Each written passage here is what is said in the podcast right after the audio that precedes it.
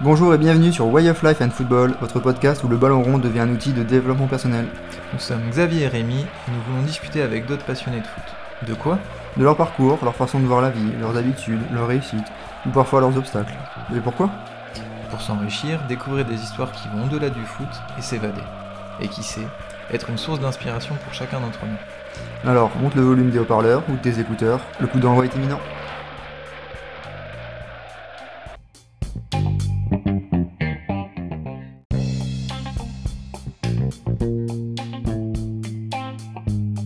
Aujourd'hui, dans ce nouvel épisode de Way of Life and Football, nous allons découvrir la suite de l'interview sur Younes. Entre rêve professionnel, études et blessures, il nous en apprend beaucoup sur les choix qu'il a dû faire et la difficulté de maintenir un équilibre. Mais pas seulement. Bon épisode Non, parce qu'on verra plus tard que même si je m'étais consacré à 100% au foot, je pense pas euh, que j'aurais atteint le niveau pro. Mais ça, je ne veux pas spoiler la suite. Tu les, tu les remercies, euh, quand bien même tu aurais pu atteindre le niveau pro ou, ou quoi que ce soit. Il y a l'air quand même un côté de, de combiner ces deux bagages. Tant que tu peux le faire, de combiner et le foot et euh, l'éducation, la scolarité, j'imagine que c'est à faire. Bien sûr. Après, les deux vont de pair. Même quand tu rentres au centre de formation, on ne te dit pas d'abandonner euh, les études. Tu es obligé de. Euh, le foot, c'est pas que du physique aussi. Il faut aussi développer la partie mentale. Faut... Tu fais pas des, des mathématiques sur un terrain, d'accord, mais, mais quand même, c'est apprendre euh, les logiques, etc. Et en tout cas, donc tu dis bah, justement les, les premières difficultés où et le, le scolaire et le, le foot se mettent un peu ensemble. Donc euh, ra- rattache-nous le wagon parce qu'on a envie, on a envie que ça continue. Donc du coup, tu arrives à, à, à joindre et l'école et le foot. Comment, comment ça se passe? Deuxième trimestre, je rattrape mes notes.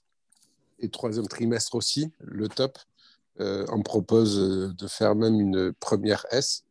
Mais euh, là, quand même, je sais que si je fais une première S, il y a un des deux qui va en pâtir.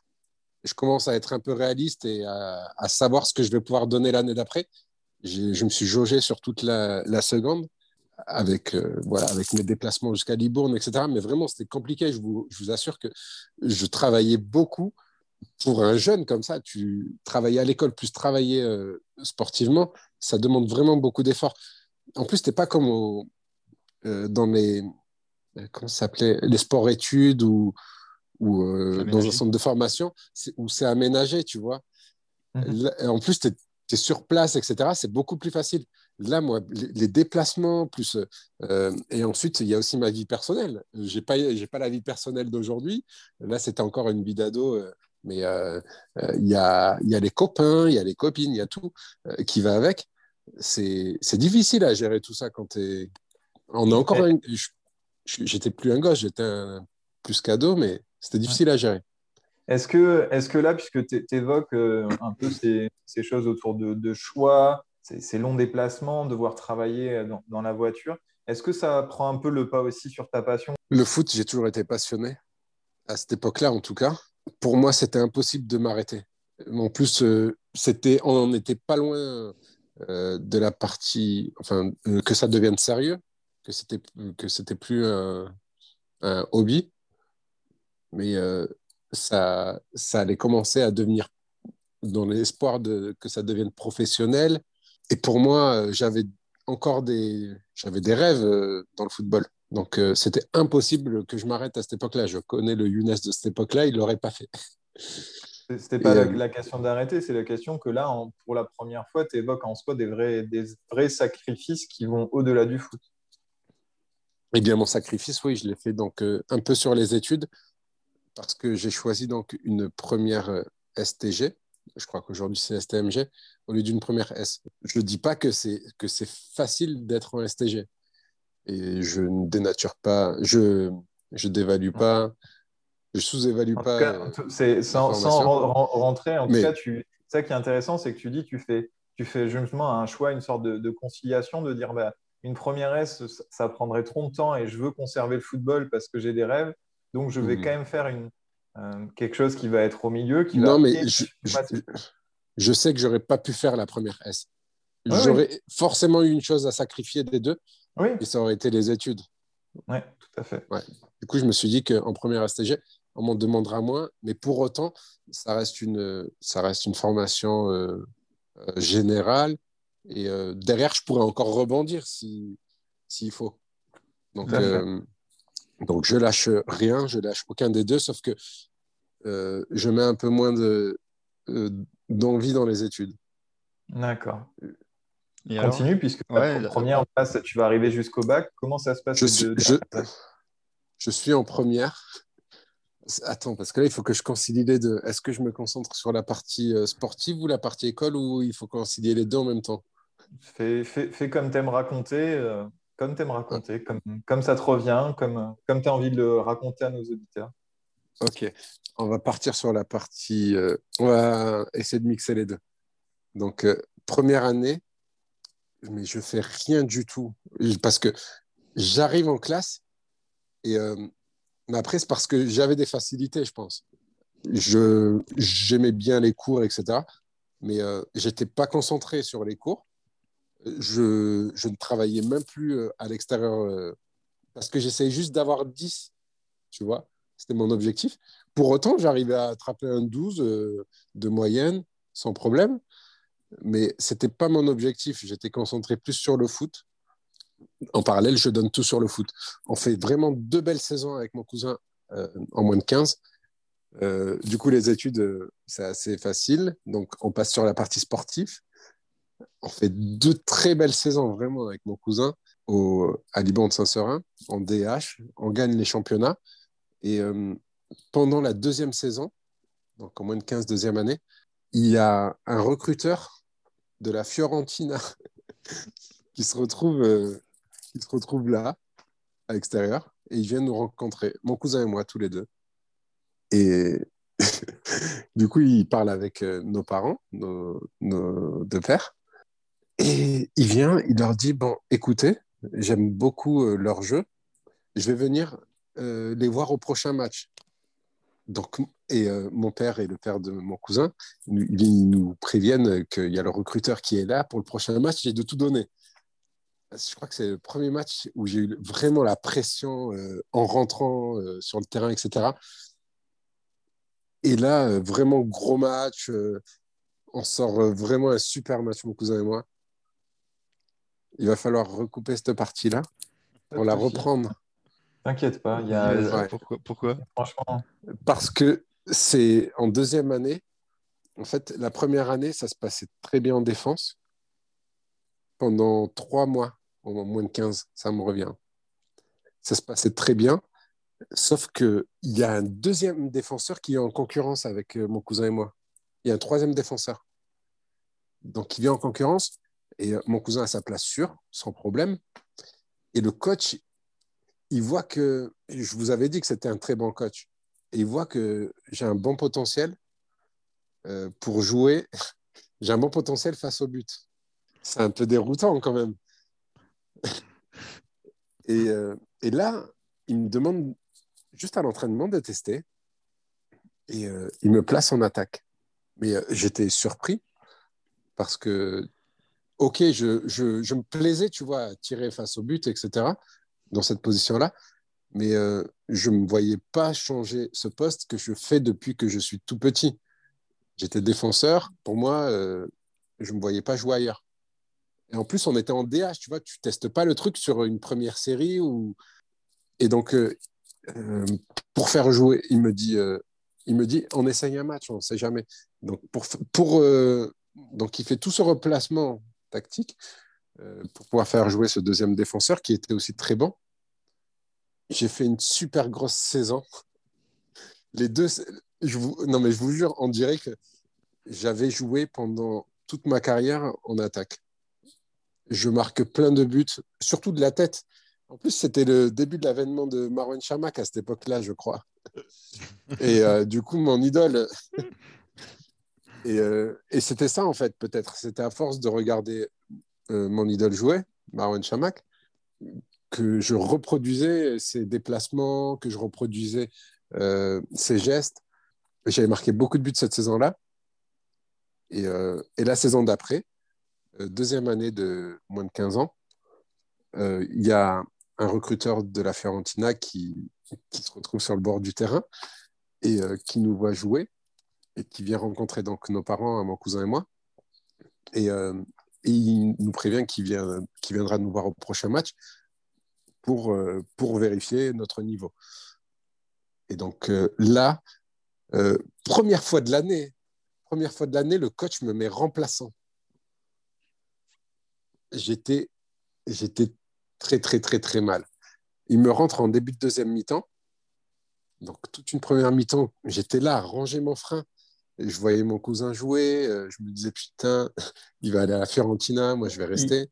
Et Younes, il te met remplaçant euh, sur euh, ce poste de défenseur central ou d'attaquant? Non, attaquant. D'accord. Ça y est, j'étais devenu un attaquant là. J'avais fait la première saison attaquant. On était sur la, en milieu de deuxième saison. Euh, et euh, j'avais j'avais un début de concurrence. Un certain Johan qui était très très rapide, mais c'était un deuxième profil. Euh, moi, j'étais le grand, il pouvait jouer en pivot autour de moi. Enfin, le coach pouvait s'amuser un peu comme Didier Deschamps actuellement avec Giroud, Mbappé, etc. J'étais sans Giroud. J'étais sans Giroud. Giroud, c'est pas le meilleur de l'équipe, mais euh, sans profil, il est, il, est, il est parfait pour les changements tactiques ou pour s'adapter à l'adversaire, etc. Et donc euh, là, le coach, il a dû voir les défenseurs en face. Il a dû, il a, il a dû voir qu'ils étaient grands, un peu rigides. Et du coup, il s'est dit que la vitesse de, de, mon remplaçant allait être meilleure que moi. Là, euh, il me rentre en deuxième mi-temps et je donne tout, mais vraiment tout, mais je cours sur tous les ballons qui étaient en attaque. Je crois que je marque deux buts, on était mené 1-0, mais vraiment c'était mon match parfait. Et pourtant j'avais la, pression parce que je savais qu'il était là, mais la pression ça m'a donné plus de la force que qu'autre chose. Et il revient voir euh, nos parents et euh, il dit ah parfait, c'était des super matchs. Euh, ce que je vous propose, c'est qu'ils viennent en à la Fiorentina, les deux, pour faire un, test sur place. Et si c'est concluant, ben, on, les prendra. Et là, ils ont commencé à trembler, en fait, mon père et mon oncle. Envoyer leurs gosses en Italie, c'était frais payé et tout, en plus de l'avion, tu sais, pour faire le test, etc. Déjà, ils ont commencé à négocier avec lui en mode Tu les as vus jouer, je ne vois pas pourquoi ils devraient encore faire leur test. Euh, il a plus rien à prouver, mais après, il a commencé à lui expliquer que euh, lui, il les a vus jouer, mais qu'il y a encore pas mal de monde qui doivent euh, valider leur venue. Toi, toi à, ce moment-là, que ce soit tes parents ou toi, tu es prêt à partir en Italie et tes parents sont prêts à te laisser partir Moi, je suis prêt, je suis à fond, je commence à me projeter totalement. C'était tout ce qu'on attendait depuis, depuis un moment. on voulait un centre de formation. En plus, là, ça allait être sur la fin du centre de formation, donc après, euh, objectif accession au monde professionnel. Et euh, ils nous ont pas laissé partir, nos parents. On était là, mais on était mais dégoûtés. Dégoûtés, dégoûtés. Je, tu sais, ils nous ont fait patienter un peu. Euh, ils nous ont dit attendez, on n'a pas reçu encore d'informations. Donc au début, c'était, ils ont commencé à nous mentir un peu pour pour éviter qu'on le prenne mal, quoi. Ouais, ouais, pour vous protéger. Et ensuite, ils... ouais, et... ils ont complètement refusé, mais... mais après, je leur en veux pas parce que euh, peut-être qu'on aurait eu des problèmes là-bas, peut-être que euh, peut-être que ça se serait mal déroulé, mais ils voulaient pas s'éloigner de leur gosse. Tu sais, on est une famille un peu, on est, on est très très famille chez moi, et euh, ça dérangeait mes... nos parents que ah bah, ne voient plus leur gosse pendant un bon moment. Je, pense que pour toute famille, justement, quand euh, c'est très difficile ce choix-là entre bah, du coup laisser grandir notre enfant loin de nous et d'un autre côté le continuer dans sa passion euh, qui qu'on voit et qu'il respire au quotidien. Je pense c'est un choix très difficile en tant que parent. Ouais. Et tu mis à, accepter? Accepter bah, Accepter leur décision c'était très dur. Même aujourd'hui encore, j'ai du mal. En fait, euh, avant de savoir euh, ce que je deviendrais aujourd'hui, euh, je, leur en je leur en avais toujours voulu. Mais après, je me dis que c'était un sacrifice et que, mais que c'est une preuve d'amour aussi. C'est que nos parents voulaient, nous garder auprès d'eux. Et on revient sur ce, bac euh, STG. Donc là, tu es sur tes dernières années, on va dire, avant le bac, avec, j'imagine, cette déception-là. Comment tu fais pour continuer? Eh bien, on est sur la dernière année. Je passe mon bac. Et là, je commence à réfléchir à mon avenir. Euh, je commence à réfléchir à mon avenir parce que euh, je me dis qu'est-ce que je vais faire après? Est-ce que je continue dans la même piste que j'avais commencé en seconde? Ça veut dire ne pas trop m'investir dans les études et, attendre que ça se débloque au niveau football. Mais en fait, je commence à avoir un début de prise de conscience qu'il faut faire attention à mes arrières, que je m'étais assez investi dans le football ces deux dernières années et qu'il faudrait peut-être que je me consacre un peu aux études également. Donc j'ai sacrifié la partie football pendant un an et demi, pendant ma première et la moitié de... Non, pendant toute ma première en fait. Et en terminale, j'ai eu euh, une prise de conscience et je me suis dit, mais attends, euh, il faut quand même que tu te réveilles un peu. Euh, parce que si jamais le football, ça ne marche pas, et il y a de fortes probabilités, il faut que tu aies une route de secours. Et là, j'ai beaucoup étudié. Donc, sur ma terminale, je me suis beaucoup investi, j'ai beaucoup révisé à l'approche euh, du bac blanc, où je voulais faire mes preuves et montrer que j'avais beaucoup de potentiel. Comme ça, après, parce que j'avais parlé à ma professeure principale et qui m'avait dit qu'elle voyait en moi beaucoup de talent, mais que il fallait travailler un peu plus pour pouvoir, euh, pour pouvoir accéder à, à, de grandes écoles et que actuellement je n'aurai pas grand chose si euh, lorsqu'il faudra postuler. Et donc j'ai des super notes au bac blanc. Je crois que j'ai 16 de moyenne et donc euh, j'ai pu derrière obtenir une belle école. Donc j'ai pu entrer en DUT GEA. C'est aussi encore un cercle très fermé et pour rentrer à GEA, je me souviens qu'on était une liste de 3000. Tu peux me confirmer, Rémi, parce que tu as fait la même, euh, oui, oui, on est, école? On est, nombreux et c'est surtout en plus euh, à, se DUT avec un peu toutes les villes de France où tu ne sélectionnes que les choses qui sont sur Bordeaux, mais en tout cas, le, le DUT de, de Bordeaux, DUT GEA de Bordeaux était très réputé. Il était très réputé sur toute la France. Euh, c'est l'un des plus célèbres. Et du coup, et en plus, moi, j'arrive de STG, et je suis en compétition avec euh, des S, des L. Pour moi, ils, sont tous ultra, ils sont tous hyper forts par rapport à moi. Et, euh, et d'ailleurs, ils recrutent, je crois, 5%, voire 10% de, euh, de STG dans la promotion. Et, et, du coup, je me disais, mais pourquoi il me prendra à moi alors qu'il y a, il y a beaucoup d'écoles à, Bordeaux? Et j'ai réussi à avoir ma place en DUT GEA.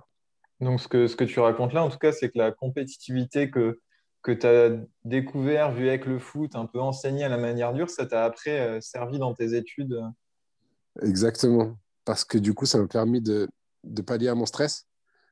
je me souviens que j'ai commencé à stresser dès que j'ai eu, euh, je crois qu'il y avait une dizaine de feuilles et il fallait remplir en 30 minutes. C'était un test psychotechnique. Et euh, j'ai commencé à paniquer. Et Et tout de suite après, j'ai réussi à, respirer, à me relâcher. C'était comme un début de match, en fait. Il y a des personnes qui n'ont jamais eu à affronter ça et qui craquent face à cette pression. Mais euh, je pense que le foot m'a apporté ça, déjà, d'une part. Et deuxièmement, le foot m'a aidé dans mon entretien.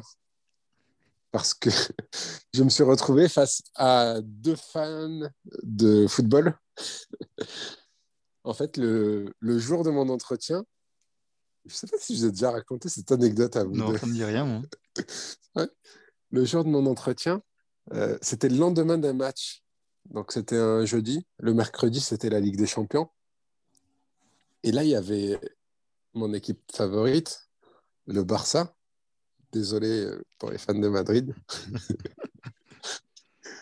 Euh, qui jouait contre Chelsea. je ne sais pas si vous vous souvenez de ce match. Ronaldinho Ronaldinho qui. Iniesta. Ah, Iniesta. Ah, oui, d'accord. La demi-finale. Iniesta, fin de match, pleine lucarne. Et j'avais vraiment crié ce jour-là. Et je racontais cet exploit à, à eux deux. Ils m'avaient demandé si j'avais regardé le match la veille. Et donc, je leur raconte comment je l'ai vécu, le match. Et du coup, on a parlé de foot pendant tout l'entretien. Et pendant l'entretien, ils me demandaient m'ont demandé si j'avais choisi la section foot parce que quand tu rentres en DUTGEA, tu peux faire soit la, manière normale, soit la section foot, soit le cursus classique, ou soit le cursus sportif. Et, euh, et moi, juste pour leur donner de l'intérêt, je leur avais dit que je que j'étais pas au courant de ça, alors que moi, je savais très bien qu'il y avait ces deux cursus. Mais moi, j'avais décidé de faire le cursus classique parce que je voulais pas mélanger mon foot actuel à Libourne-Saint-Seurin avec le foot. Euh, pour moi, c'était un petit foot d'amateurisme qui allait, qui allait se passer ici avec euh, le DUTGEA. Et donc, je leur ai fait croire que derrière, j'allais euh, j'allais changer mon dossier pour rentrer dans la partie sportive. Et c'est peut-être ça qui m'a donné un peu, qui m'a aidé dans mon dossier. Et Mhm. du coup, voilà, c'est comme ça que j'ai été reçu. T'es en GEA et à Libourne en même temps? Je suis à GEA, je rentre à GEA sur euh, cette euh, saison-là. J'arrive à Libourne-Saint-Seurin. Euh, non, je pars de Libourne-Saint-Seurin. Je suis parti de Libourne-Saint-Seurin pour aller au Stade Bordelais. Je suis retourné dans mon ancien club parce que ça allait être compliqué de, gérer les deux. Et puis, en plus, Libourne n'était plus en Ligue 2. Ils étaient descendus rapidement. Ils n'ont pas fait plus de deux saisons, je crois, là-bas. Et donc, euh, il n'y avait plus mon objectif. euh, et le club était vraiment en train de redescendre. Euh, ils, ont chuté, là. Je ne sais plus en quoi ils sont aujourd'hui. Et euh, moi, c'était que par intérêt que j'étais à Libourne, en, quelque sorte. Parce que le sacrifice des 30 minutes de route, euh, je l'ai supporté uniquement parce qu'il y avait cet objectif-là à l'arrivée, le monde professionnel. Et je l'ai vite abandonné lorsque il y avait le DUT-GEA. Je savais que ça allait me demander beaucoup d'efforts. Donc j'ai pris un club à côté, le Stade Bordelais. Et, euh, et là, c'est la catastrophe. Pourquoi? Donc j'arrive en moins de 18. Tout à l'heure, je me suis trompé dans les catégories. Je vous ai dit moins de 15 seniors, mais il y a les moins de 18 entre-temps. Et euh, donc j'arrive dans un club euh, où l'équipe est déjà faite. Euh, Il y a des très bons joueurs. Et en plus, je fais l'erreur de vouloir revenir en défense alors que j'avais joué pendant deux saisons en attaque. Parce qu'il y avait plus de, de place en défense qu'en attaque. Mais du coup, le coach, il voit que j'ai plus trop mes repères quand même. Ça fait deux saisons. Et du coup, j'ai perdu six mois, je crois, je crois à essayer de jouer en défense. Mais euh, vraiment, je m'y plaisais pas. J'avais pris goût à l'attaque, euh, à essayer de marquer des buts, etc. Et là, j'étais en défense, il n'y avait rien à faire. Dès qu'il y avait un mec qui arrivait, euh, vraiment, je me faisais dépasser parce que j'étais mal placé et j'étais pas très rapide. Et du coup, le placement était hyper important. Et donc, euh, je me faisais. J'arrivais pas. Je ne pouvais plus être défenseur, en fait. C'était fini. Donc, euh, au bout de six mois, euh, le coach le remarque, etc. On en discute et il me donne ma chance en attaque. Il y avait déjà un mec qui jouait en attaque qui était très bon, Baïdi. Aujourd'hui, il joue à Bergerac, je crois, en national ou en CFA. Et lui-même te, le ouais, te dira. Donc là, euh, oui, ce que j'ai pas précisé, c'est que quand j'arrive en moins de 18, je suis en deuxième euh, avec l'équipe 2, D'accord. pas avec l'équipe première. Euh, l'équipe première, ils étaient déjà super forts. Et ils prenaient que des deuxièmes années, je crois, en équipe première. Parce que, tu vois, il y avait une différence d'âge et ils étaient meilleurs aussi. Ouais, un an, ça fait la diff. Donc, ah, ouais, totalement. Et donc, avec Baïdi, en jouant en attaque, là, au bout, six mois après, je n'ai marqué que deux buts, je crois. Deux buts en six mois, mais quand tu es en moins de 18, normalement, ça débite. Tu es censé mettre euh, une quinzaine de buts. C'est pas comme en Ligue 1 en six mois. En plus, c'était un petit niveau. Et à côté, Baïdi, il en avait mis euh, peut-être 25 buts. Parce qu'on marquait vraiment beaucoup de buts. C'était des 4-5-0 et tout par match. Lui-même te le dira aujourd'hui. Sur ces 25 buts, je pense que je lui ai mis 20 passes décisives. Mais je t'assure, un jour, Giroud. ouais, j'étais un peu comme Giroud, il est un peu technique. J'étais hyper habile des pieds. Là, je commence à, à pr- à prendre de l'ego. J'étais assez habile des pieds, du coup, et ça surprenait un peu les défenseurs parce qu'ils s'attendaient à avoir un grand, tu sais, qui n'arrive pas à contrôler un ballon et qui Un chamac, que des déviations de la tête. Totalement. Et Chamak, il est technique. Rappelle-toi ce duo avec Gourcuff, le 1-2 euh, reprise de volée. Juste pour te faire réagir. de- et donc, quand je suis avec Baïsdia, et je lui ai mis une vingtaine de passes décisives sur ses 25 buts, en fait, je, je me souviens avoir une fois, je me retrouve face au gardien, après avoir euh, reçu un ballon, et je le vois sur la droite, parce que j'avais toujours un regard sur lui, euh, de- sur ses déplacements. Et euh, je lui ai mis une. Comme le but de Benzema, c'était qui qui lui avait fait euh, la talonnade? C'est Guti. Gucci. Mm. Je te jure, j'avais reproduit ce but, mais parce que je l'avais déjà vu à la télé. Et euh, c'est l'un des buts, mais c'est juste pour te donner un exemple. Et après, il y a eu aussi beaucoup de déviations à la tête, mais euh, vraiment, j'étais euh, hyper altruiste. Et c'est là euh, que c'est là que je me suis fait avoir, je pense un peu, parce que du coup, lui est passé en première parce qu'on voyait les buts qu'il marquait, mais les gens ne savaient pas d'où venaient les buts, la construction, etc. Après, il avait un très bon niveau. La preuve, aujourd'hui, il est encore, euh, il est encore dans le foot dans un très haut niveau. J'ai fait ses sacrifices face au but, etc. Souvent, je lui ai donné la balle euh, au lieu de la jouer perso, alors que lui, euh, il n'hésitait pas à se la jouer perso. Les coachs, dès que tu arrives à partir de ce niveau-là, ils regardent beaucoup les, les stats, enfin, ce qu'ils entendent, etc. Et vous vous entendiez bien tous les deux?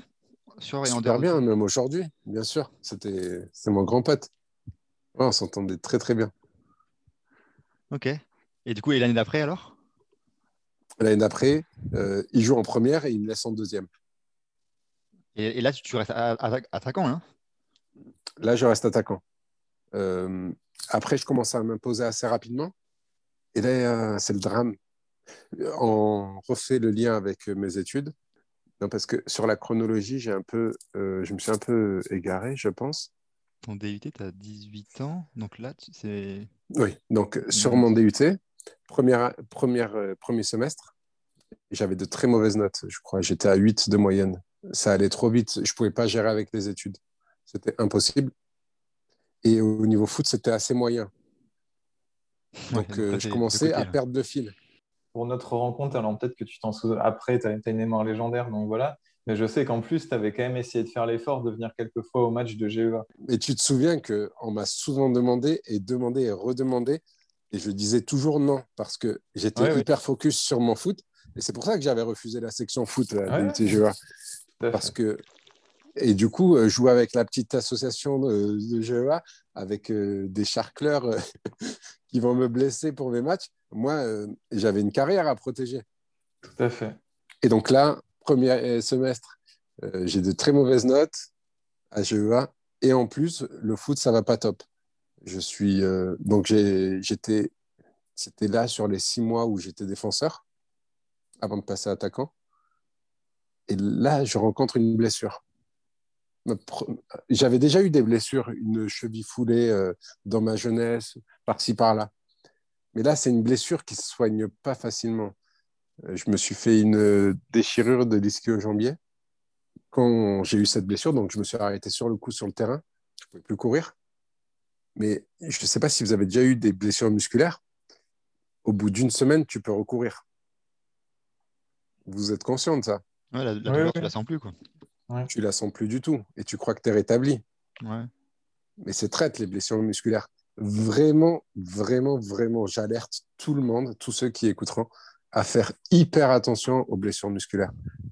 Tu as l'impression que c'est soigné, mais il faut lui laisser le temps de se soigner réellement. Il faut consulter les médecins parce que c'est pas comme un os qui, lorsqu'il est rétabli, tu le sens tout de suite. La blessure musculaire, elle est traître et si elle revient, en fait, c'est pire euh, parce que tu vas élargir encore plus la blessure.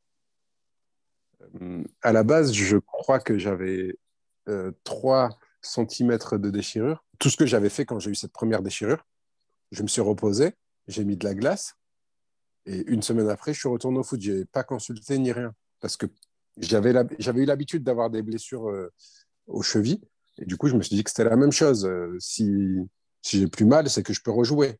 Sauf que une semaine après, je reprends le foot. Et là, deuxième déchirure par-dessus. Et là, du coup, je vais consulter. Et quand je vais consulter, le médecin me dit, euh, il, fait, me fait une échographie.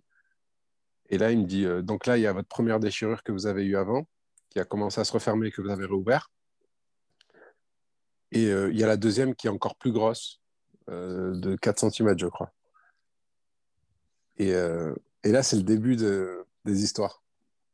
Parce que je suis assez costaud et du coup, j'ai des grosses cuisses. Et, et du coup, ça, ces blessures pour, les, pour récupérer, mais c'était horrible. Donc, je me suis reposé pendant un mois et demi en prenant euh, les cachets qu'ils me donnaient, en faisant les massages qu'ils me donnaient, etc. Et euh, lorsque je reviens au foot, je fais pas trop attention. Je fais pas trop attention aux échauffements, etc. Et d'ailleurs, c'est peut-être de là d'où vient ma, première blessure. Euh, de ne pas faire attention euh, aux étirements, euh, aux échauffements et courir directement, euh, faire un sprint euh, à froid.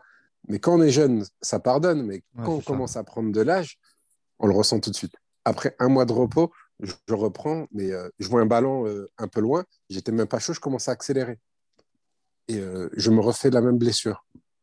Ah ouais. Et, je... et du coup, pendant... et c'était pendant six mois où j'avais pas fait de foot. À chaque fois, je, je partais, je revenais, je me reblessais. Et je m'étais dit, bon, j'arrête de jouer jusqu'à la fin de saison et je rejouerai la saison d'après. Et c'était là, et cette partie-là de ma carrière, c'était quand j'étais à mon deuxième semestre de GEA. J'avais bien échoué sur le premier. Et le deuxième, du coup, j'ai pu me concentrer que sur euh, les études parce que j'étais blessé. ouais. Et là, euh, vraiment de très bonnes notes, je me sors, je m'en sors super bien. Et voilà, du coup, je reprends le rythme. Et la saison d'après, donc je suis en deuxième année de GEA, donc je reprends le foot.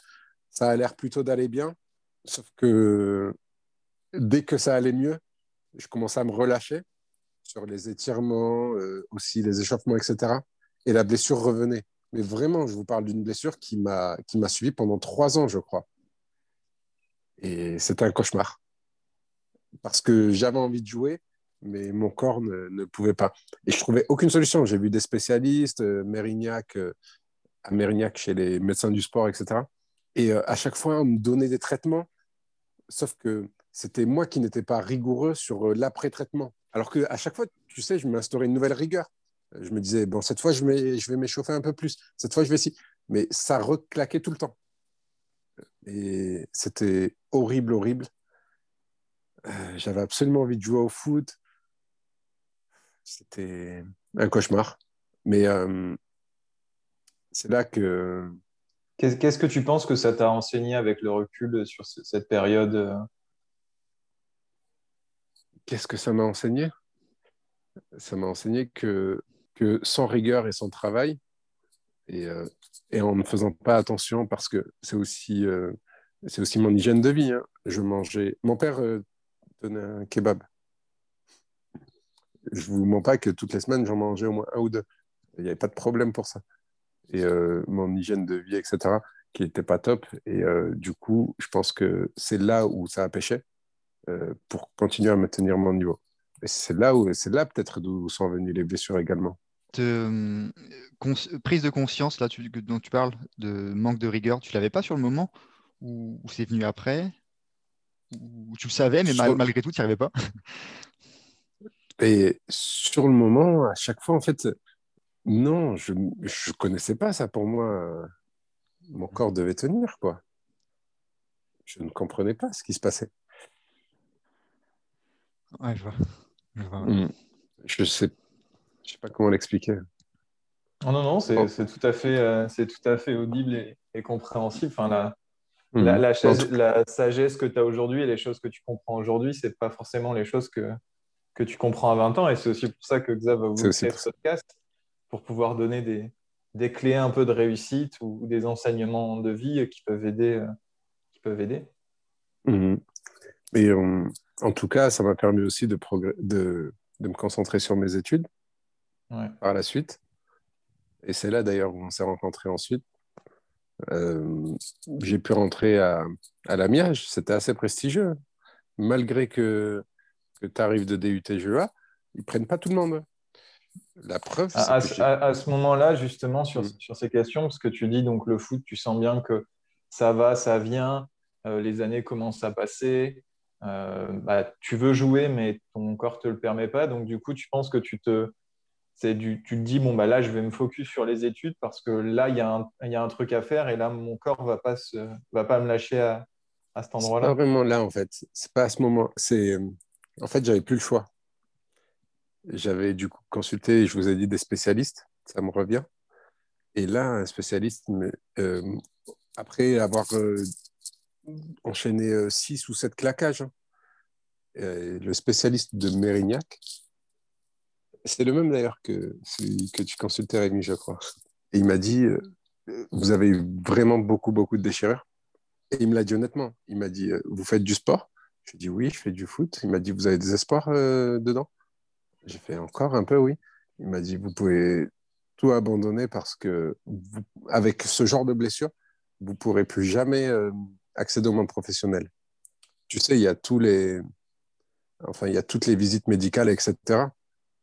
Et euh, je sais pas comment ça se passe pour eux, mais lui, il était convaincu que, que ça ne passerait jamais, tu sais, euh, à terme, euh, ce genre de blessure. euh, Ouais. les clubs, ils investissent pas dans, dans une personne qui. Voilà. Ah oui, bah, c'est Mais C'était quoi tes espoirs? et- Parce que tu avais 18-19 ans là. Là, J'avais. Non, maintenant, j'avais presque. J'avais pr- J'avais 20 ans. 20 ans, ouais. Tu, tu visais quoi du coup? Eh bien, 20 ans, tu es encore en début de senior, tu as, la carrière encore qui. Ouais, c'est vrai. Non, tu as raison. Ouais. Il y a des Ah, enfin, je, pense qu'à ce moment-là, tu ne dis pas peut-être euh, le top niveau ou machin, mais continue à jouer, bah, j'imagine, comme tu as été compétitif et comme tu disais, par exemple, ton, ton comparse en attaque, de continuer à jouer à un très bon niveau, j'imagine. Oui, j'ai pas, mais je l'ai même pas, j'ai même pas cru en ce qu'il m'a dit parce que c'était son opinion. Et du coup, euh, j'ai continué de garder espoir, mais bien sûr, c'était dans un coin de ma tête et c'était plus mon objectif principal. Et c'est en senior que, à la deuxième année, j'avais rencontré euh, un kiné à Senan. C'était le kiné des Girondins de Bordeaux. Euh, enfin, en week-end, il, était là, je le voyais sur le terrain avec eux pendant trois mois. Donc, j'ai pas fait de foot ni rien. Et j'allais tout le temps chez ce kiné. Et euh, il m'a aidé à soigner cette blessure. Donc, euh, en compensant, parce que j'avais, il m'expliquait qu'il y avait un, un décalage de force entre mes deux cuisses et que du coup, l'une des deux compensait sur l'autre. Et que c'était comme ça que venait la blessure. Et en plus de ça, il, il- je manquais de souplesse. Donc pendant trois mois, euh, tout ce que je faisais, c'était du renforcement musculaire sur une des jambes, plus des étirements sur les deux. Euh, avant ces étirements, je touchais pas mes orteils. Aujourd'hui, je peux les toucher. je sais même pas, ça fait un moment que j'ai pas essayé. Mais euh, du coup, voilà. À Et- partir de ça, les blessures, elles sont plus jamais revenues. Les blessures aux cuisses. Ce décalage entre les deux jambes là, tu sais ce que c'est? Parce que moi, c'est ce que j'ai en ce moment là. Ah, Et moi, c'est une dysplasie fémoro-patellaire. Est-ce que ça te parle? J'ai, pas eu le vrai terme à cette époque-là, même si on me l'avait donné, je l'aurais pas retenu, je pense. C'est un frottement entre la rotule et le fémur. Et euh, Possible, moi aussi- moi possible. D'accord. Enfin bref, c'était une parenthèse. Oui, mais c'est possible. Mais euh, en tout cas, c'est comme ça qu'il m'a aidé à la, bla- à la soigner, avec beaucoup d'étirements. Mais euh, ça m'a donné, ça m'a pris beaucoup de temps. Et, et j'ai attendu vraiment qu'il me dise, euh, qu'il me donne son go pour, euh, pour recommencer à jouer. Et sauf que là, j'avais perdu beaucoup trop d'années. C'était, j'avais pris beaucoup trop de retard. Euh, donc vraiment, je jouais que pour le fun, que pour le plaisir. Ouais, T'as pas, un, senior, t'as pas un, un- un choc? Enfin, Parce que arriver en senior, c'est plutôt la même chose. Là, là tu es avec ta, ta- de 19 à, à 35 ans. Quoi. Exactement. Et puis, au début, enfin, même euh, presque toute ma carrière en senior, je ne l'ai jamais fait avec euh, le top niveau, avec les premières, etc. Et tu sais, les recalés de, des seniors, ceux qui jouent que pour le plaisir, c'est que des anciens. Les jeunes, s'ils jouent pas, ils partent ailleurs où ils où ils n'ont pas de talent du tout, tu vois. Et euh, du coup, je jouais qu'avec des anciens, j'étais qu'avec des papas. Tu as 20 ans, tu es, un gosse au milieu d'eux. Et oui, il y a eu un vrai choc là. Mais, euh, mais ça va, tu vois, c'est au début. euh, Après, tu tu t'entends bien avec tout le monde et ça s'est très bien passé. Mais, euh, mais bon, c'est vrai que c'est pas les meilleures années de ma carrière. Parce que de toute façon, en tout cas, on l'ent- on- on l'entend à ce que tu racontes, que tu considères un peu, justement quand tu parles de ta carrière, qu'elle s'est un peu terminé avec les blessures, qu'après, c'est passé quelque chose autour du, du foot vraiment passion et que tu as focus Mm. plus sur les études. Enfin, c'est les études qui ont pris Ouais. cette responsabilité de ta carrière. De dire, bah, Mm. maintenant, ma carrière, mon avenir, ça va se jouer au travers de mes études et de mon, mon futur euh, professionnel. Mm. Et du coup, la suite de l'histoire, normalement, vous la connaissez tous les deux, mais on peut la rappeler. Donc, j'arrive à la- j'arrive à l'amiage. Vous me retrouvez, on se rencontre. Et euh, qu'est-ce qui nous réunit tous les trois? Le Le football. foot. Sauf Ouais. que je suis tombé face à deux passionnés de football, mais qui vivaient football, qui dormaient football. Et du coup, et moi, je sors de. Vous voyez où, sur quoi vous me récupérez là? Vous récupérez un, un mec qui est blessé, quoi. Je suis pas Ouais. blessé que. Je, je sors de mes blessures physiques, mais j'en ai gardé des blessures euh, mentales. Ouais. Et le truc, c'est que vous me poussez dans le football, football, football. Et vous vous souvenez, hein, je voulais même plus regarder un match à un moment donné. Ouais. Vous vous souvenez de mon écœurement pour le foot? Ouais. C'est que. Et, et si, je pense que ça vient de là. Si vous n'aviez pas d'explication avant, je pense que c'est une bonne piste. Non, après, enfin, on, on- on l'avait. C'était comme tu racontes, ce qui était hyper intéressant dans ton profil, c'est que nous, on était des, des passionnés, mais parce qu'on était aussi des, des passionnés, on va dire, su- supporters.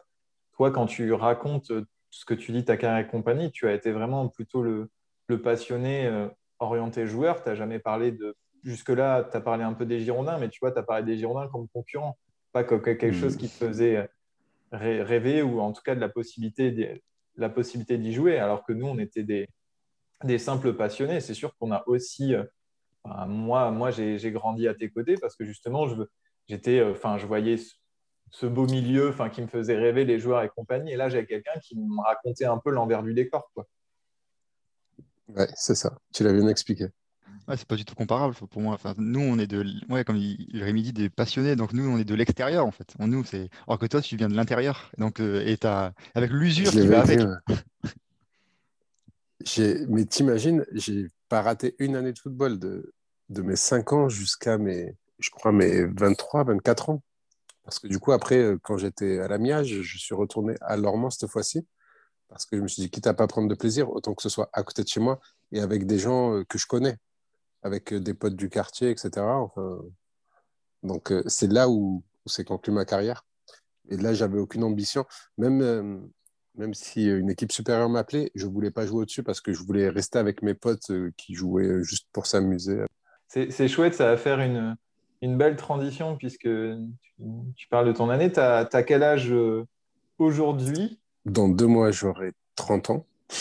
Ouais, ben, Ça fait un gros choc. Ok. Tu parles de l'amillage, euh, alors de nous parler un peu de, entre guillemets, ce- cette fin d'études, le, le diplôme qui, enfin, qui va te faire rentrer dans le monde du travail et qui tu es aujourd'hui, puisque tu expliques que tu es, un, tu es un jeune homme qui va bientôt avoir 30 ans. Juste, attends, et je veux une précision aussi, je veux compléter la question. C'est euh, donc tu fais l'amiage, et j'ai une question aussi par rapport à ça, c'est pourquoi tu fais l'amiage Pourquoi tu t'arrêtes pas au DUT et que tu vas pas travailler tout de suite? Et voilà, si tu peux ajouter ça dans ta réponse. Et, voilà. Parce que j'ai toujours voulu faire une carrière. Ça, je l'ai précisé. Euh, une carrière pro, mais que ce soit dans le football ou dans les études. J'ai jamais voulu.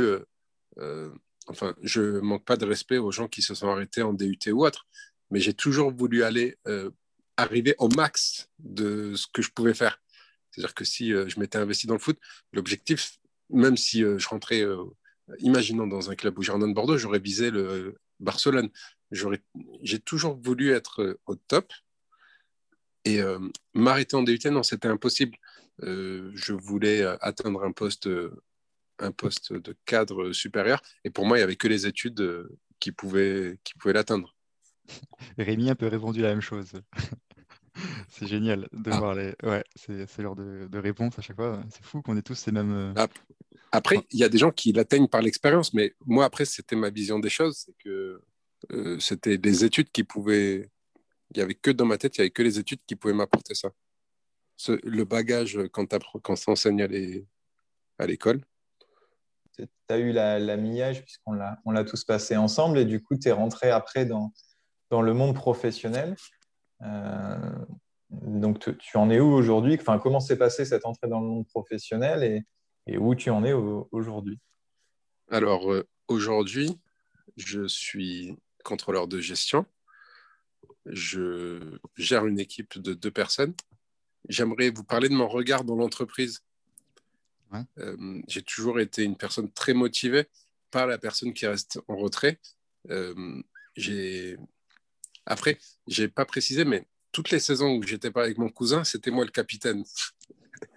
Ça veut dire que j'aimais être le leader, j'aimais parler pour les autres et, euh, et organiser l'équipe. En plus, dans ma position de défenseur, c'est ce que je prends toujours ma position de défenseur comme référence parce que c'est là où ma carrière s'est définie le plus. C'est là où, ouais, c'est ce qui définit le plus ma carrière. Et en défense, tu as la vision sur tout le terrain. Du coup, s'il y avait le milieu qui commençait à partir un peu, le milieu défensif qui montait trop, je le rappelais. Si mon arrière droit ou ma arrière gauche était mal placé, c'est moi qui le, qui le replaçais. J'avais toujours cette vision-là. Et euh, j'ai l'impression qu'elle s'applique aujourd'hui euh, dans le monde professionnel où, euh, où j'ai toujours besoin d'être un peu manager de mon équipe. J'ai toujours envie d'atteindre mes objectifs euh, et l'envie de progresser aussi euh, dans les échelons également. Ne pas rester tout le temps à mon stade. Je cherche toujours des nouvelles opportunités, euh, mais toujours au sein de ma boîte, euh, de manière à progresser. Et voilà, je pense que c'est, je pense que le foot a quand même un impact sur, euh, sur ma mentalité, sur ma façon de penser aujourd'hui. Et aussi, j'ai une question, c'est qu'en en rapport avec ta passion, tu m'as l'air, j'ai toujours été euh, impressionné par ça, sur ta passion que tu avais pour, euh, pour les chiffres, pour ton boulot, euh, pour Excel, pour la, la compta, la gestion. tu arrives à l'expliquer, ça, à verbaliser? Ma passion pour les chiffres, etc. Ouais. Et c'est déjà, j'adorais les maths depuis euh, ma prof, Madame Bono, au collège. Non, mais c'était une très bonne prof. Et, euh, et du coup, euh, c'est ça qui explique, je pense, ma passion pour les maths. Par contre, pour euh, la gestion, les chiffres, etc., euh, ça n'a rien à voir avec les mathématiques, ça. Enfin, il faut quand même avoir de l'attrait pour, euh, pour les chiffres, parce que ça part le chiffre, la gestion, mais euh, tu fais pas des calculs, euh, des algorithmes, etc. Enfin, tu fais du... Tu fais que des... Le plus compliqué que tu puisses faire, c'est une division en gestion. Et ça, je l'ai appris pendant mon année de première, donc euh, euh, avec mes cours de compta gestion. Mais, et, en plus, ça s'est développé en, en GEA, parce que du coup, euh, on a abordé la gestion euh, pendant mon bac, mais après, ça s'est approfondi pendant mes études supérieures. Et c'est là où j'ai rencontré des profs formidables, mais en fait, j'ai hyper bien accroché avec eux. La dernière chose qui nous manquait à faire, c'est se tutoyer. Parce que vraiment, on était d'une proximité incroyable.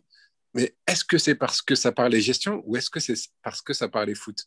Parce que c'est ces mêmes profs-là qui m'avaient recruté, qui étaient euh, du coup les deux fans de foot. Un qui faisait des cours de, de comptabilité pure et un des comptabilités de gestion. Et par-dessus tout ça, donc tu as les deux fans de foot qui sont profs de gestion et euh, l'intervenant en compta, c'était un prof qui nous faisait les. On appelle ça? On a les cours et les, TD.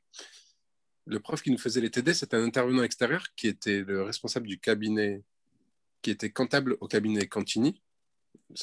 Cantini, il travaillait pour son père dans son cabinet, donc il était expert comptable et lui aussi était hyper fan de foot. Mais euh, et euh, moi, comme j'avais déjà de l'avance sur les autres, parce que il refaisait pendant la première année, on refaisait le même programme que j'avais appris pendant deux ans pour mon bac. Et euh, donc euh, moi, euh, on faisait des trucs basiques, on faisait des petites écritures comptables. Je finissais le TD en, en cinq minutes. Le TD, il devait durer une demi-heure. Et du coup, je posais ma feuille et je levais la tête. Ap- Après, je fais le malin là en gestion, mais en- maths, j'avais 5 de moyenne et, c'était moins drôle. Mais du coup, en gestion, quand j'avais fini, je faisais exprès de terminer rapidement parce que qu'est-ce que je faisais? Du coup, je levais la tête, je posais ma feuille, je la donnais au prof. Et du coup, après, avec euh, ce même Cantini, on parlait de foot, on parlait des Girondins de Bordeaux. il était hyper fan de foot. D'ailleurs, il, y a- il m'avait demandé un truc que j'ai jamais honoré, mais pourtant, j'avais récupéré le maillot pour lui. Il m'avait demandé le maillot de la Sané à l'époque. Il m'avait dit parce qu'il connaît et parce qu'il collectionnait les numéros 26. Ah oui. les numéros 26 euh, du club, les trois derniers numéros 26, il avait leur maillot. En tout cas, c'est les trois derniers 26 avant la Sané, si vous voulez les retrouver. Et du coup, il souhaitait avoir ce maillot. Je lui ai dit que j'essaierais de l'avoir d'ici la fin de l'année. Et j'avais réussi à l'avoir. Je l'ai même ici, là, dans mon armoire, juste à côté de moi. Tu lui je as vous pas donné enverrai la photo. Et Je tu vous lui as enverrai la photo. Et tu lui as pas donné à ton prof. Je ne l'ai jamais apporté. Et euh, d'ailleurs, euh, petite autre info, j'ai travaillé euh, pendant un an avec une collègue euh, en RH et qui a été recrutée par le cabinet Cantini. J'avais vu ça sur LinkedIn. Et j'avais contacté cette même personne pour lui dire Ah, trop cool ce prof, euh, c'était mon prof en DUT. Et je lui ai dit d'ailleurs, euh, elle n'est jamais revenue vers moi. Je lui ai dit d'ailleurs, tu lui demanderas euh, de me contacter s'il s'il souhaite récupérer son maillot depuis l'époque. Mais, mais voilà, peut-être que peut-être qu'il écoutera ce podcast et que et qu'il me contactera. C'est C'est- là c'est- où j'ai appris à, à aimer la gestion, c'est avec des profs qui étaient passionnés de foot. Est-ce que c'est une coïncidence? Je ne sais pas. Je m'attendais pas à cette réponse. Effectivement. Je m'attendais pas à cette réponse, effectivement. Enfin, le, là, le Et J'ai l'impression que, que vous connaissez ma- que vous connaissez mon histoire plus que moi, parce que vous me faites rappeler des choses que j'avais oubliées. C'est c'est pour ça qu'on pose les questions et c'est pour ça que tu donnes les réponses. Le podcast, enfin, là, c'est un format génial parce qu'on, en fait, on va en profondeur sur des sujets au final, tu veux, et qu'on, c'est des sujets qu'on n'aborde pas en temps normal, donc euh, ça m'étonne pas, ça m'étonne pas. Avec, avec ce qu'on a appris là, Rémi et moi, ce qu'on a découvert tous les deux, effectivement, on voit que bah, ça te permet, ça te donne un, axe différent que tu n'as pas habituellement. Exactement. C'est vrai, euh, au milieu d'une conversation comme ça entre nous, je ne sais pas si on aurait abordé ces sujets-là. Ça. que du coup, tu évoques les Girondins, c'était une question qu'on avait un peu. Bon, nous, on sait, bah, vu que tu l'as dit aussi, tu es supporter du, du Barça. Pourquoi le Barça et, et pas les Girondins Alors que tu as grandi dans la région? Je ne peux pas vous dire exactement d'où ça m'est venu. Je me souviens que d'une chose par rapport à ma. Déjà, les Girondins de Bordeaux, à l'époque, euh, j'étais, je les soutenais beaucoup. Quand, quand j'étais plus jeune, j'allais à chaque match euh, des Girondins de Bordeaux avec mon père. Ah oui, Euh, c'est des semaines de rempli, là. Putain, Comment ça, ça fait des semaines remplies de foot, là. Ah oui, c'est vrai, on passait, on allait, euh, on allait au stade, pas à chaque match, j'en rajoute, mais vraiment, euh, tous les mois, on était au stade, au moins une fois. Mon père était super fan des Girondins de Bordeaux, et je, j'aimais aussi beaucoup les Girondins de Bordeaux, il y avait, j'avais rien contre eux. Euh, mais Bordeaux, ça reste national. C'est un club, c'est pas un club qui fait rêver. Ils nous ont fait rêver quand ils ont gagné le titre euh, euh, à l'époque. Mais, je, mais ça arrive. Déjà, c'est intervenu un peu tard par rapport à, à, mon attachement au FC Barcelone. J'étais déjà bien attaché à eux. Et pour le FC Barcelone, c'était l'époque de Ronaldinho, moi, où, j'ai accroché. Il y avait euh, le beau jeu, le tiki-taka, le Xavi, Iniesta, etc. C'était ça que j'aimais euh, dans le football c'était pas faire des dribbles, des petits ponts ou euh, mettre des grosses frappes comme en, en Angleterre, etc. Moi, j'aimais vraiment le beau jeu, les belles passes, la vision de jeu, etc. C'est comme ça que, que j'ai appris à aimer le Barça, parce que pour moi, c'était le seul club à l'époque qui le faisait. Il y avait Arsenal qui développait un, qui développait un jeu pareil, mais sans, sans profondeur quand même. Il n'y avait pas de talent ni de star là-bas. C'est intéressant, c'est intéressant ce que tu dis parce que bah, de, de voir les Girondins de Bordeaux comme, comme tu dis, un, un club national où bah, là, par rapport à cette idée de beau jeu, bah, peut-être qu'en effet, ce n'était pas le club qui faisait le plus beau jeu à l'époque et que, comme tu dis, par rapport à, à toi, tout ce que tu nous as appris sur ton histoire et tout, qu'au final, tu t'es dit, je, vais, je vais regarder le club qui développe le plus beau jeu au monde. Et à cette époque-là, c'était le Barça. Exactement, ouais. Bah, bon, j'ai pas de transition. C'est pour revenir à un autre sujet que je voulais aborder. Oui. C'est sur euh, les investissements aujourd'hui. C'est imp- c'est important pour toi, les investissements? T'es un peu, tu t'es, t'es un peu diversifié dans l'immobilier, dans les crypto-monnaies. Et euh, je voulais avoir ta vision, ta vision là-dessus sur l'investissement, sur euh, bah, tes objectifs que tu avais avant et, et pourquoi tu, c'est important pour toi ce domaine-là? Je sais pas d'où ça me vient. Après, je sais pas si je peux faire une, liaison avec le foot. J'ai jamais voulu être super riche, euh, euh, être millionnaire, etc. le foot, si je voulais atteindre le niveau pro, c'était pas pour les salaires. D'ailleurs, à l'époque, on parlait moins des salaires euh, qu'aujourd'hui, quand, quand on parlait de foot. Du coup, mes investissements, si je les fais, c'est parce que j'ai envie de toucher un peu à tout. J'ai envie de. C'est un challenge en quelque sorte. Tu vois, comme on a déjà eu la discussion ensemble une autre fois avec d'autres amis, notamment Patrick, coucou, où euh, il me disait, mais attends, si ton investissement, il, double dans la crypto-monnaie, pourquoi tu sors pas l'argent tout de suite? Mais t'es fou, il, est, il allait s'arracher les cheveux. Mais je lui ai dit, mais à quoi ça sert de le doubler si je peux le faire en fois 100 Et c'est toujours euh, la folie des grandeurs, le challenge. Je veux pas être, euh, je veux pas rester le petit, mais c'est comme aussi dans ma carrière professionnelle au boulot. J'ai pas envie de rester le petit euh, Younes, ah, parce qu'à chaque fois, je me considère comme petit une fois que j'ai réussi et que je me suis posé dans ma position et que je suis dans mon espace de confort. J'essaye de, passer ce, cet espace-là et, de le surmonter et de devenir autre chose. Comme mmh. aujourd'hui, je suis contrôleur de gestion. Euh, peut-être que demain, euh, je deviendrai autre chose, mais je ne peux pas rester, voilà, rester dans cette position euh, trop longtemps. La, progression sera constante et sera constante dans toute ta vie. Elle est essentielle à ta vie. Mais c'est une grosse qualité. C'est une grosse qualité euh, de, de, vouloir toujours progresser, de ne pas vouloir rester bah, immobile. Après, le, danger, c'est de, de, ne jamais être satisfait, de ne jamais être heureux du coup de ce qu'on a. Je sais parce que je pas suis un problème. peu aussi. T'as pas ce problème? Alors, j'ai pas ce problème parce que je me contente de très peu. Très très bien. Alors dans ce cas, j'ai une question pour toi. Deux secondes, parce que j'ai parlé de challenge, de folie des grandeurs, de je ne peux pas rester sur ça, mais j'ai ce challenge, mais sans que ça me rende malheureux. Si je l'atteins pas, j'ai cet avantage-là, c'est que, mais je vais continuer. Ça ne m'empêchera pas de continuer à essayer autre chose, mais hmm. pour le coup, euh, il m'en faut vraiment très peu. Comme je l'ai dit, euh, je ne m'attache pas à l'argent ce qu'on m'a toujours appris, enfin, c'est aussi dans ma religion, l'argent pas dans le cœur, mais dans la main. Euh, mm. ça veut dire que si tu t'en débarrasses, si tu l'as plus dans ta main, il faut pas que ça te fasse mal, tu vois. Mais c'est pareil pour l'argent, mais comme beaucoup de choses. après, il y a qu'une chose qui, il y a que deux choses qui peuvent me rendre malheureux. C'est ma famille ou les personnes que je considère très proches, ma femme et, et mes potes très proches mais même pas n'importe quel pote, tu vois. Il n'y a pas beaucoup de choses qui. Bah, enfin, le bonheur, moi, il se résume à des choses vraiment très simples. Bah, c'est génial.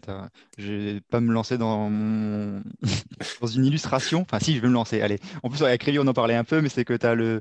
Euh, le plafond et le sol. Et donc, tu as un plafond, c'est-à-dire que tu as un minimum où tu, sens tu peux être heureux avec peu de choses, mais ça t'empêche pas d'avoir cette, euh, cette euh, vision vers l'avenir, vers ce plafond, ce, ce qu'il y a au-dessus, et de viser plus, plus, plus loin, plus haut. Et c'est très beau, c'est très, enfin, génial d'avoir cette double, double vision. Et donc, j'ai une question pour toi. C'est qu'est-ce hmm que la réussite pour toi, du coup? La réussite, c'est une parodie de rap? Elle ah, je ne m'y attendais pas, celle-là. Ah, je m'y attendais pas, non. Je pas. tu pourras leur mettre l'extrait. Ah bah oui, bah ça, Comment, ah, t'es obligé là. Comment, comment ne pas le faire? Du coup, euh, la réussite pour moi, mais du coup, euh, c'est pas préparé. C'est peut-être, euh, c'est juste les premières choses qui me viennent à l'esprit, c'est sans réfléchir. Bah, c'est ça le but. la réussite, c'est d'être comblé. C'est très compliqué, mais pour moi, en tout cas, c'est pas matériel.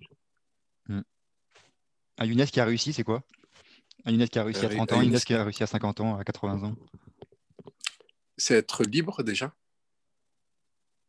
C'est l'un de mes objectifs. Je pense ne pas l'être totalement, même si, euh, même si globalement, euh, je, le, je, le, suis, mais euh, je sais que je peux l'être encore plus. Et la deuxième chose, c'est, c'est le bonheur, la famille. La réussite, c'est dans le bonheur, c'est vraiment dans la famille et les amis. Je trouve que la réussite, tu peux pas la trouver ailleurs. Après, c'est mon... c'est vraiment ma vision des choses.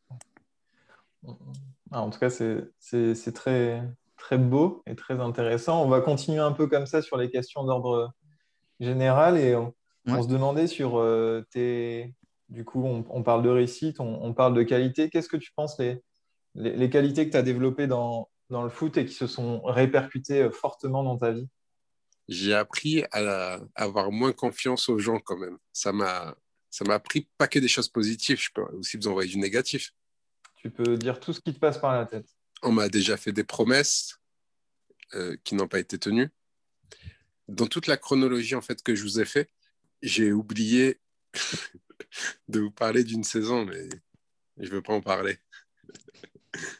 N'en parle pas alors. Non, allez, on va en parler après, vous verrez si vous la mettez ou pas. En fait, euh, je ne sais plus c'est quelle saison. Je crois que c'était en moins de 18 première année.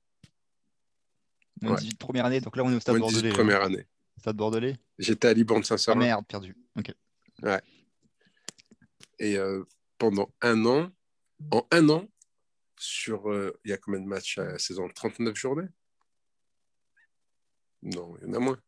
Bref, j'ai dû jouer trois matchs, mais euh, trois matchs. J'étais tombé sur un coach qui ne voulait pas de moi, mais qui m'a gardé. enfin, il me laissait de l'espoir à chaque fois, mais il m'a fait presque détester le foot en fait. C'est là où ça a commencé à, descendre. J'avais beaucoup de hauts euh, sur l'avant de cette carrière et d'un coup je suis tombé de très haut. J'avais, j'étais encore très jeune, je comprenais pas. Euh, pour moi, c'était que pour le plaisir, encore euh, que je jouais au foot. Mais là, c'était devenu sérieux et, et voilà, et il comptait pas sur moi et il me faisait croire à l'entraînement qu'il comptait sur moi et que le prochain match je jouerais, le prochain match je jouerais. Je continue de garder espoir et à me donner encore plus. Mais, euh, mais non, j'avais joué que trois matchs, je crois, dans la saison, mais encore j'étais remplaçant. En tout cas, là, ce que tu as l'air de dire, c'est que ce que tu as enseigné, c'est la valeur euh, d'une parole et des engagements, j'ai l'impression. C'est ça. Ça m'a beaucoup affecté. Mais bon, euh, c'est une histoire qui qui me revient pas souvent. Elle est enterrée dans ma tête. je préfère retenir le positif. si, si c'est passé. Et, du coup, euh, comme question, on a également, c'est euh, si tu enlever les qualités, on va dire les qualités foot, quels sont selon toi les bons critères? Tu as parlé du mental, mais est-ce que tu en vois d'autres pour caractériser un bon footballeur? Des choses qui vont pas faire plaisir à tout le monde. Après, il y a des caractéristiques physiques. Mais euh, je pense, mais ça n'engage que moi. Et du coup, c'est difficile, euh, mais il faut garder. Tu vois, citer. J'ai connu un joueur qui était, qui était vraiment petit de taille, très petit. Et, mais le truc, c'est qu'il n'a pas eu une carrière à la Léo Messi. Il était très très bon quand on était jeune parce qu'il n'y avait pas trop de différence de taille mais il n'a jamais grandi et du coup, euh, ça a vraiment été très difficile pour lui de continuer. Je pense que si passé euh, ton adolescence, tu n'as pas la poussée de pas ta poussée de croissance, ça va être compliqué de, de jouer avec euh, les grands. Après, je te dis ça, mais hier, je regardais le Barça jouer. Il y a le Ricky, Ricky Puch qui fait qui est tout petit, tout petit, et pourtant il était là au milieu de tous les grands, mais moi, ça, j'ai du mal. Mais après, il y en a beaucoup qui me prouvent le contraire, mais je trouve que c'est assez exceptionnel que tu tombes sur des Thiago Alcantara ou sur des Léo Messi. Tu, tu mettrais en avant les qualités euh, physiques pour un bon footballeur? Les qualités physiques, euh, je parle de vraiment de, je parle de la taille, mais vraiment en dessous d'un vraiment trop petit, mais bon. Et du coup, de manière générale, euh, selon toi, quelles sont les qualités qui font la différence au foot et dans la vraie vie? Dans, dans le foot, euh, je pense que les qualités, c'est euh, avoir l'esprit collectif, mais en même temps penser à l'individuel également. Vraiment se concentrer beaucoup sur le collectif, mais ne pas oublier sa personne, de ne pas hésiter à se mettre en avant. Vraiment, c'est quelque chose que j'ai beaucoup remarqué avec, avec les entraîneurs. Il y en a beaucoup qui marchent au feeling avec les, les joueurs. Tu peux pas, en fait, rester tu vois, s'il y a un autre joueur qui va s'entendre mieux avec l'entraîneur, même si tu es meilleur que lui, tu joueras pas forcément. Et, toi, qu'est-ce que tu penses qui t'aurait euh, m- quelque chose qui t'a manqué dans ta dans ton parcours? Enfin, un truc que tu aurais aimé, euh, enfin, je sais pas, un regret peut-être du coup? Du travail, mais plus, je- plus tôt. J'ai travaillé pour, euh, pour progresser, mais pas assez tôt. J'ai pas eu une prise de conscience euh, assez rapidement, pendant que d'autres préparaient déjà leur carrière et qui sont peut-être aujourd'hui euh, au Paris Saint-Germain. Mhm. Parce que je pense pas que, que ces mecs-là, je pense pas qu'ils étaient qu'ils sont meilleurs que moi. Euh, si on nous mettait sur le même pied d'égalité, donc euh, en caractéristiques physiques, ça veut dire que si on avait le même cardio, etc., au même âge, euh, tu choisissais pas lui plutôt que moi. Tu vois ce que je veux dire? Ouais, je vois, je vois, je vois. Et- si tu avais un message à envoyer au Younes de 18 ans, hormis celui-ci que tu viens de dire, qu'est-ce que tu lui enverrais? Que je suis fier de lui. que ah mais attends parce que le Younes de 18 ans il traversait des sales euh, épreuves là avec ses blessures Ouais, et alors justement, qu'est-ce que tu lui dirais? qu'il se fasse plaisir et que et qu'il ne se frustre pas parce que du coup euh, il se gâche euh, des années de souvenirs parce que du coup euh, c'est cette frustration qui, qui en reste C'est- C'est c'est- c'est très beau ce que, ce que tu dis. En tout cas, il y a, ouais, il y a plein de bonnes choses et de, et de bons messages. Dans la suite, on a deux petits questionnaires. Bon, du coup, tu vas voir un peu plus léger. euh, Mais en tout cas, euh, merci euh, pour tout ça et pour toutes ces, ces- ces belles réponses. Ouais, et ça me fait une- plaisir Ouais, et quelque chose que je vais ajouter aussi, c'est que ça se voit que tu as eu un parcours hyper riche et, euh, et riche d'enseignements. Et ça, enfin, je trouve ça génial que là, à 30 ans, tu aies tout ce recul et que tu vois au final, euh, bah, voilà, tous ces enseignements que tu as attirés, bah, tu les as tirés aujourd'hui et ils, te sont profitables. Après c'est je pense que ça arrive avec euh, avec ma femme où je lui ai beaucoup parlé de mon passé et du coup je pouvais pas passer à côté de ma carrière sportive et euh, je pense que c'est en lui racontant que j'avais déjà tiré les leçons c'est pour ça que que les choses me reviennent naturellement D'accord, C'était arrivé euh, il y a des années, là, je lui en avais parlé et, et je me souviens, je me souviens de beaucoup de choses. Et puis, tu as une très bonne mémoire. Tu manges beaucoup Aussi. de poissons. Alors, des petites questions qu'on a. Je- Je commence. Est-ce que tu as une activité sportive de confinement? Je fais beaucoup de sport à l'extérieur. Je, j'ai beaucoup couru, je faisais beaucoup de pompes, abdos, beaucoup de, de choses en poids libre. Mais c'est parce que pendant le confinement dernier, j'avais fait des gros écarts. J'avais pris beaucoup de kilos, etc. Enfin, je pense comme beaucoup de monde. Ouais. Euh, mais c'est parce que le premier confinement, vraiment, il nous avait fait très peur. Moi, j'avais peur de sortir et, et de respirer de l'air pur. Euh, je croyais que le Covid était carrément dehors, tu sais. Et euh, juste toucher la poignée de mon entrée, ça me faisait peur. Donc. Et, euh, et du coup, euh, depuis, avec les autres confinements, on a déjà, on, en connaît plus sur, sur ce virus. Et donc, on peut.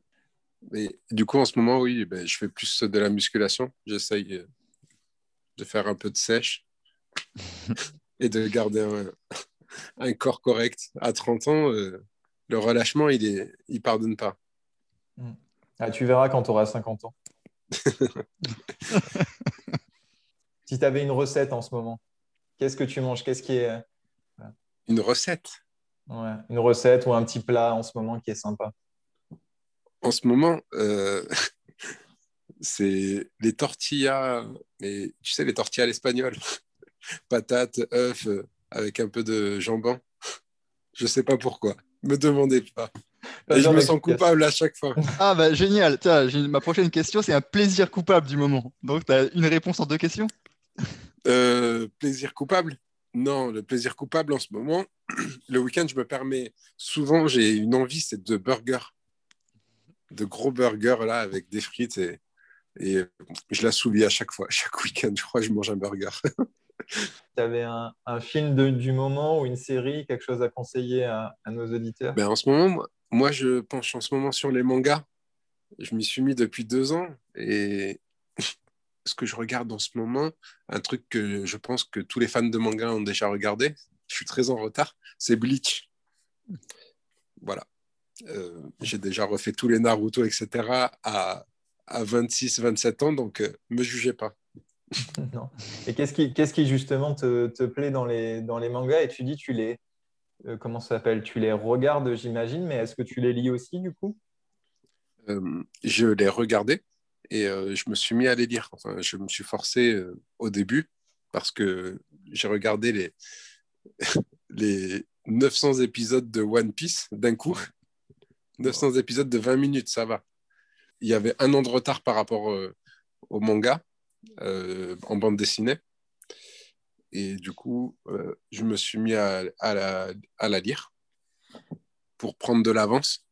Et j'ai pris beaucoup de plaisir. Et maintenant, je regarde plus aucun épisode. Je me suis dit, je vais la lire.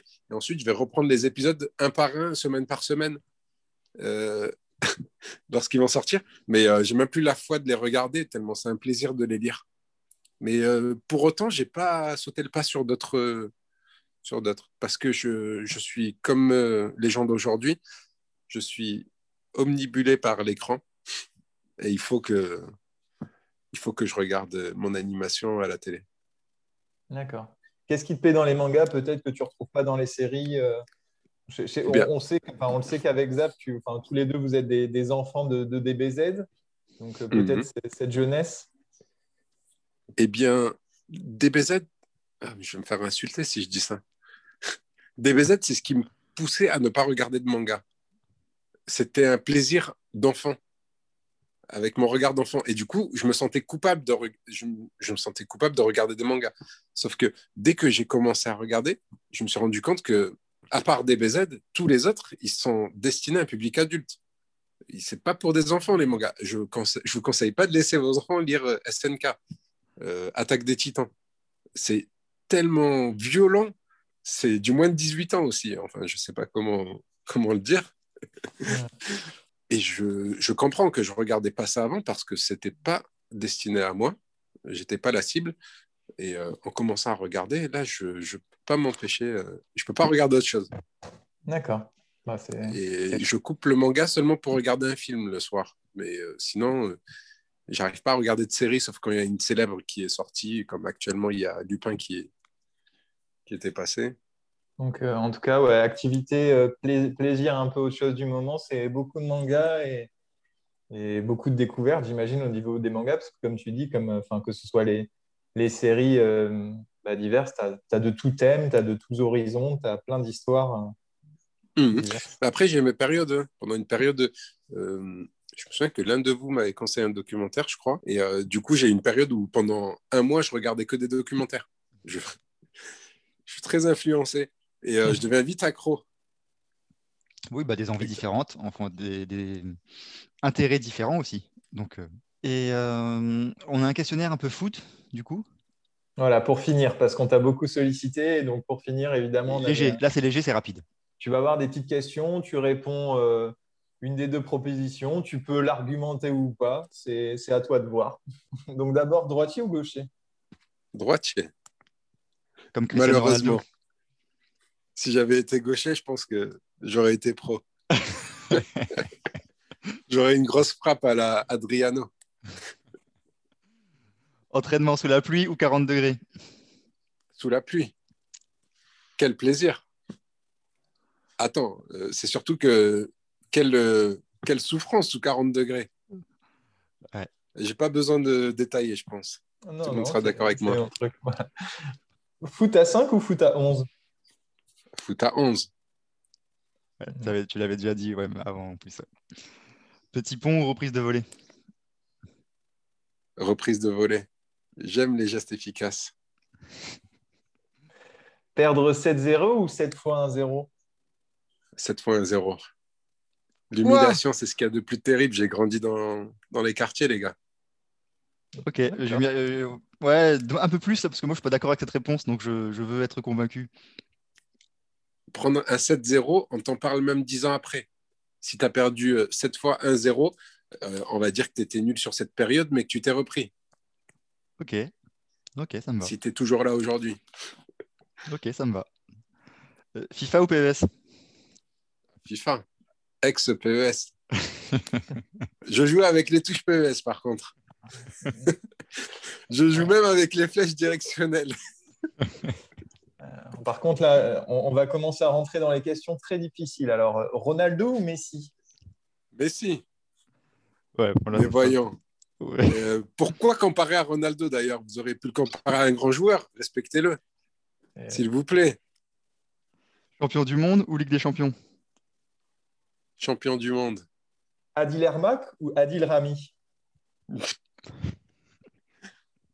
Euh, Adil Hermach. Ouais, c'est ça, Hermach. En plus, je l'ai mal dit. Ah, en bon supporter lançois, j'étais obligé. Ah, bon, ça va, ça me fait plaisir. Pourtant, c'est ton autre, ton autre club de cœur. Hein. L'autre Adil ah, était dans ton club de cœur. Ah non, pas du tout.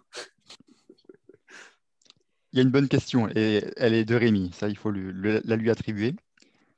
José Manuel Pinto ou Junior da Silva Neymar? Pinto, totalement. Le rappeur de chez nous. Neymar se traître. Bref, je préfère pas en parler. Bon. Et là, on va rentrer dans les deux questions qui seront probablement les plus dures. Euh, Salif ou Lamine? Franchement, euh, j'aime beaucoup les deux. Après, euh, on va professionnellement ou personnellement? C'est toi qui choisis. Euh, enfin, sportivement ou personnellement? C'est toi qui choisis ce que tu, ce que tu veux. Euh, sportivement, Salif Sané, aujourd'hui, il est incroyable. Et personnellement, je dirais Lamine parce qu'à l'époque, j'étais un grand fan, j'étais prêt à lui, à lui demander une signature. Je me souviens d'un jour, petite anecdote encore. On était au City Stade. Il était parti pendant trois ans. Enfin, il était parti pendant euh, tout un été. Il avait fait un renforcement musculaire parce qu'il allait signer à Cap d'Agde. Ils avaient un bon club. Et du coup, il se retrouve au City avec nous un jour. Et là, il enlève son t-shirt. Et je vous jure, je croyais que c'était un Super Saiyan qui était apparu. non, parce qu'avant, il était assez fin. Et euh, du coup, il a fait un renforcement musculaire sur cet été-là. Et j'étais choqué. Déjà qu'il était hyper fort. Et c'est là où il, est, il a passé un autre cap. C'est cette période-là où il, où il a investi sur lui-même pendant tout un été. Et du coup, je pense que c'est ce qui lui a fait accéder au niveau supérieur. À quel âge? Il avait quel âge quand il a fait ça? Je me souviens plus trop, mais je dirais qu'on avait peut-être 15 ans. Euh, lui, il en avait du coup 18 peut-être. Ok. Euh, et je m'entendais très bien avec lui à l'époque. Donc, euh, je dirais plutôt la mine. La mine. Et pour finir en beauté, Chamac ou Gourcuff? Égalité Non, ça c'est pas. Il y a euh, tir au but. non, vous pouvez pas me faire ça. Bah, moi aussi, on m'a posé des questions difficiles. Hein. Moi aussi. Hein. Je vais dire Gourcuff, mais je vais me mettre à dos toute, tout le Maroc. Gourcuff Pourquoi Gourcuff? Pourquoi tu te mets à dos le Maroc pour Gourcuff? Parce que Gourcuff, quand il jouait, j'essayais encore plus de reproduire ses gestes. Mais vraiment, là, je... on m'appelait à l'époque, vous êtes au courant? Bah oui. YB8. YB8. Mais tout le monde, mais genre sur le terrain, m'appelait YB8. Je demandais que le numéro 8 pour jouer. Je ne prenais aucun autre numéro. Et c'est pour ça que. Euh, si j'avais pas mon 8, je faisais la gueule. On a, on a euh, mis. Euh, bah, alors, déjà, ça, on l'a vu, puisqu'on a aussi joué un peu avec toi, mais ça, ce sera pour un autre podcast ou d'autres histoires. Et ensuite, bah oui, c'est normal. Enfin, on les a mis en opposition parce qu'on sait que c'est deux joueurs euh, très importants dans, dans, dans ta vie. Ouais, Gourcuff, c'est sportivement, j'étais fan, c'était une vraie star pour moi. Et euh, Chamac, c'était c'était son, c'était c'est le sang. Mm. en tout cas, c'était la fusion et je pense qu'au niveau de la période, ouais, ça a été ta, ta période préférée Dijon hein, comme tu dis, entre ton idole et ce mec qui arrive, qui est jeune et qui est hyper talentueux. Exactement, ouais. Il nous en fait rêver. Bon, bah voilà, on arrive au bout. Bah, merci beaucoup, Younes. Merci pour, ces... merci pour ton temps. Ouais. On a appris énormément de choses. Et, euh, et c'était génial, en tout cas. Merci beaucoup. J'ai pris beaucoup de plaisir aussi à participer. J'espère que, que ceux qui nous écouteront en prendront aussi beaucoup, ça j'en suis sûr. Écoute, c'est comme Xav, pareil, merci, merci pour tout. Et puis c'est dans la boîte. Et puis euh, merci.